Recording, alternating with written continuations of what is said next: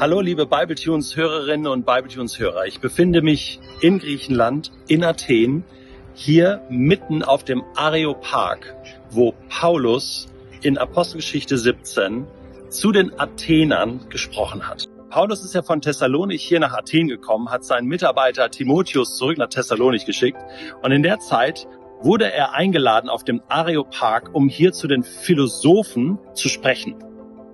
Vorher hat er sich die Stadt angeschaut und er war bestürzt.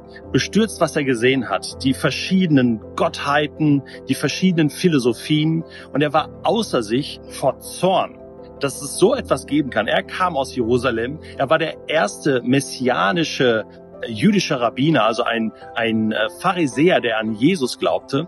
Und er, er traute seinen Augen kaum. Er dachte, das gibt es doch gar nicht. Also er konnte sich ja vielleicht einiges vorstellen. Er selbst glaubte an einen Gott. Aber dass es möglich war, dass Menschen an so viele Götter glaubten, das war unmöglich. Und dann wurde er gebeten zu sprechen und über seinen Glauben, seine Religion zu erzählen, dem Judentum. Und dann kannst du in Apostelgeschichte 17 nachlesen, wie gefasst er war und wie liebevoll er zu den Bürgern gesprochen hat wie er sie gelobt hat dafür, dass sie für die verschiedenen Götter verschiedene Altäre gebaut haben, außer für den einen unbekannten Gott, den sie noch nicht kannten. Den wollte er ihnen bringen. Und von ihm hat er dann erzählt.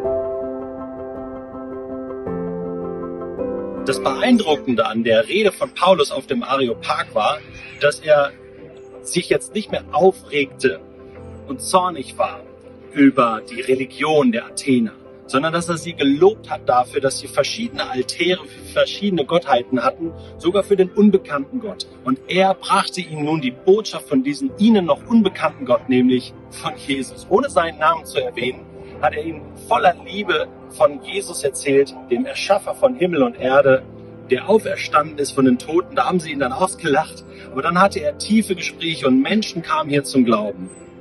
Und weißt du, was wir von Paulus lernen können auf dem Areopag ist genau das. 1970 Jahre später sind wir herausgefordert, nicht nur bestürzt zu sein über das, was Menschen heute um uns herum glauben und alles so machen, sondern ihnen liebevoll den Gott zu bringen, den sie noch nicht kennen.